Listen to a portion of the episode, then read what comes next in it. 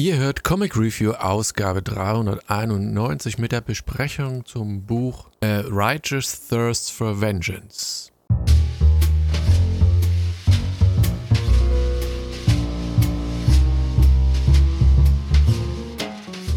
Hallo und herzlich willkommen zu einer neuen Ausgabe von Comic Review.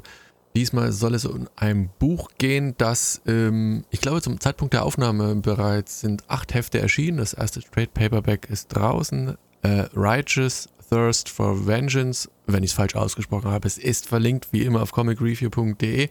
Und ich muss sagen, das ist ein Buch, das ich mit, ich will nicht sagen Verzögerung in die Hand genommen habe, aber ähm, es hat einen Grund, es ist bei Image erschienen, äh, so sehr ich Rick Remender eigentlich mag ähm, und weiß nicht, manchmal wird man einem Autor etwas müde, etwas stumpf und mag ihn nicht mehr ganz so sehr. Und genauso ließ mir bei Rick Remender, bis mir eben dieses A Righteous Thirst for Vengeance in die Hände gefallen ist. Und ähm, das lag gar nicht mal unbedingt an Rick Remender, dass es mir so gut gefallen hat. Also, dass es mir, dass ich es weiter aufgenommen habe, sondern an der Tatsache des, des Artworks, weil das mich ich hatte kurz durchgeblättert, so ein bisschen an ein Manga erinnerte. Also jetzt nicht im Buch selbst, aber so die, die Ansatzpunkte, die, das Cover, die, äh, ich glaube, die, die allererste Seite irgendwo, die, diese Übersicht so ein bisschen. Das hatte alles so ein, ein wenig einen Stil, ein, einen ungewöhnlichen Stil, zumindest für Rick Remender.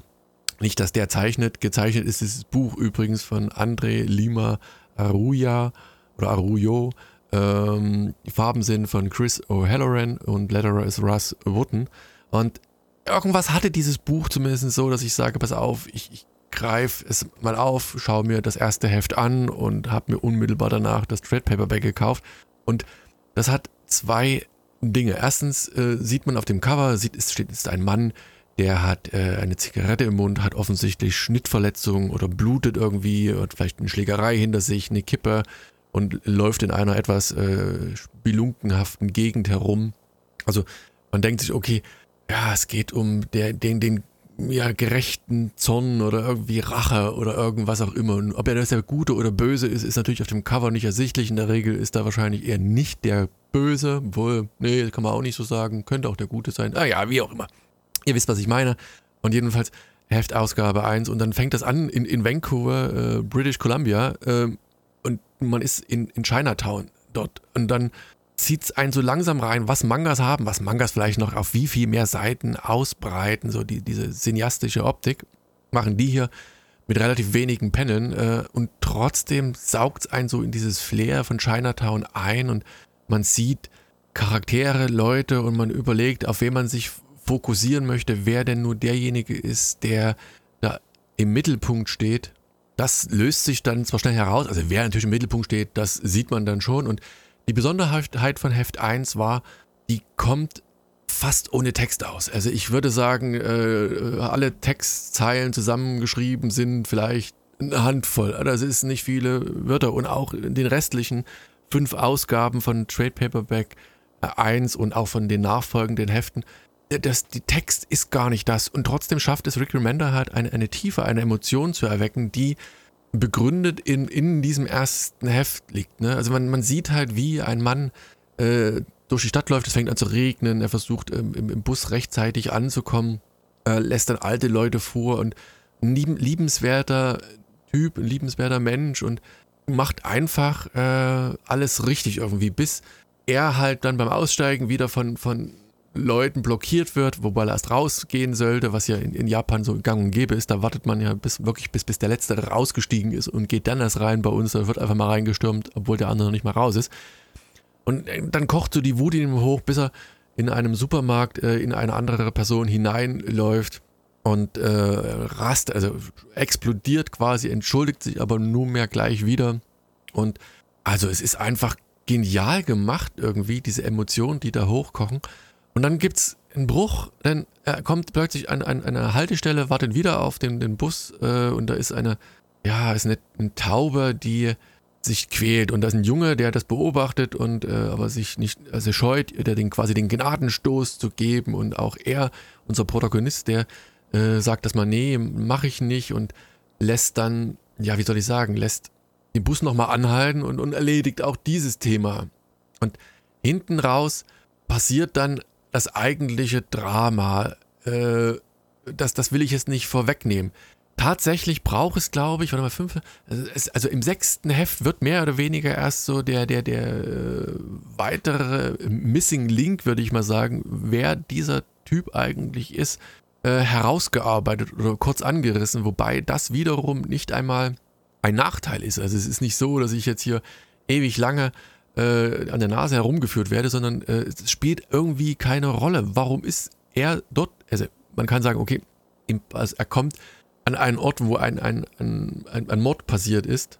Und man wird in ein blutrünstiges, brutales Ereignis hineingeworfen und weiß gar nicht so richtig, woran man, man ist. Und in diesem ersten fünf Heften, man hat immer so am Ende so, so ein, also ein Augenpaar gehabt, Heft 1, glaube ich. Ne? Das sind, sind fünf Augenpaare, wo man denkt, okay, die, die werden eine Rolle spielen und die werden auch dann so nach und nach äh, aufgedröselt. Und auch, wie gesagt, wenn es am Ende von Heft 5 noch nicht zu Ende ist, natürlich geht es dann nochmal weiter und man, man hat einfach so dieses Gefühl, diese, dieser, mm, ja, diese, diese Eskalation, diese Ereignisse, dieses Drumherum, das, man möchte wissen, wie es weitergeht. So, und unsere Hauptfigur, die, die holt dann wiederum etwas aus einem geheimen Versteck heraus und ist dann plötzlich komplett mittendrin, so in, in, in, in konspirativen Dark Web-Geschichten, nenne ich jetzt mal so. Und äh, der, der wirkt aber auch gar nicht so. Also der, der, der ist da, wirkt auf der einen Seite wirklich deplatziert und man fragt sich immer so, wie kommt das Kind dahin und, und was macht der da eigentlich und was ist da nun die ganze Geschichte? Und es ist einfach ein Buch, das von ganz vielen Seiten, ganz vielen Blickwinkeln eine Geschichte beleuchtet und einfach immer tiefer äh, einen hineinziehen lässt. Und ja, ich fand's genial. Und wie gesagt, ich habe ja gesagt, ich habe äh, Heft, äh, das Trade Paperback, das kam ähm, Anfang des Jahres raus und ähm, hatte im Vorfeld schon mal irgendwann Heft 1 gehabt und habe dann aber gesagt, nachdem ich das Heft 1 dann doch mal gelesen hatte, wie es man immer so ist, ähm, habe ich dann äh, da weitergeguckt und weitergelesen und dann wollte ich wissen, wie es weitergeht und wirklich dann alle verfügbaren äh, Heftausgaben, die es zu dem Zeitpunkt gab, das waren halt acht, dann wirklich gelesen und ähm, bin immer noch Feuer und Flamme und will wissen, wie es weitergeht. Es ist stellenweise wirklich sehr brutal, sehr dunkel und düster und trotzdem unser Protagonist, der so eine gewisse Leichtigkeit immer hat und so eine gewisse Naivität, die er da an den Tag legt und das macht dieses Buch halt dann so reizvoll. Ne? Also Rick Remender ist für mich einer, der der äh, irgendwie dann doch in keine Schublade zu stecken ist. Ne? Also der hat Deadly Class gemacht, das mochte ich auch. Black Science mochte ich am Anfang so ein bisschen. Die ganzen Geschichten drumherum, die es halt immer noch so gibt, also äh, auch was er so für, für Marvel äh, macht. Aber das, wenn er was Eigenes hat, also gerade wie dieses Buch ist hier, The Right Earth's Thirst for Vengeance, das ist einfach irgendwie überraschend gewesen. Und überraschend ist ein Comic immer gut dann, wenn es einen auch abholt und wenn es einen von Heft zu Heft auch begeistert und weiterhin abholt und nicht so nach einem Heft Trade Paperback, wo er sagt, ach, Trade Paperback 1 ist jetzt äh, rum, das brauche ich nicht unbedingt hier noch weiter, ich muss jetzt nicht weiter gucken. Und nein, doch, in dem Fall äh, musste ich es schon und, und wollte es auch weiter mir anschauen. Und ähm, das ist dieser Fall, weil da kommen dann, wie gesagt, man sieht ja dann beim ersten Trade Paperback, äh, das sind diese fünf Gesichter, die alle irgendwie eine Rolle spielen werden, alle einen, Fokuspunkt setzen und dann das, das Artwork von André Lima Aruya, der äh, für The Wicked and Divine schon geschrieben hatte, äh, gezeichnet hatte, ähm, das, das ist einfach, das ist stimmig. Das hat alles so einen leicht asiatisch angehauchten Touch, der natürlich stark europäisiert ist.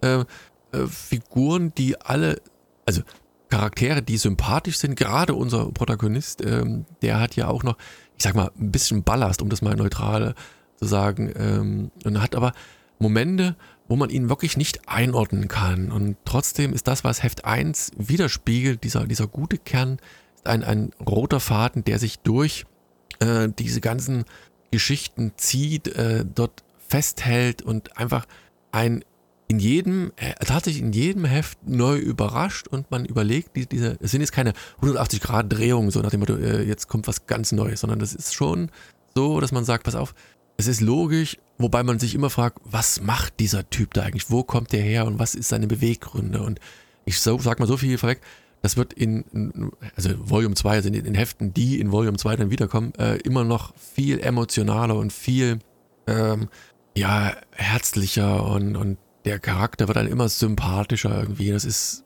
ein tolles Buch. Also, The Writer's Thirst for Vengeance Heft 1, also Volume 1, ähm, gibt es für umgerechnet, was ich, knapp 10 Euro. Ähm, absolute Empfehlung. 136 Seiten, 5 Hefte bei Image erschienen. Schaut unbedingt mal rein. Hat mir, mir sehr, sehr gut gefallen. Kann ich nicht anders sagen. So, in diesem Sinne, vielen Dank für die Aufmerksamkeit und bis zum nächsten Mal. Macht's gut. Tschüss. Natürlich wie immer der Hinweis, weitere Besprechungen dieser Art findet ihr wie immer auf comicreview.de. Dort findet ihr auch Hunting Down Comics oder wie zuletzt auch diverse Besprechungen von Helge. So, aber jetzt. Ciao.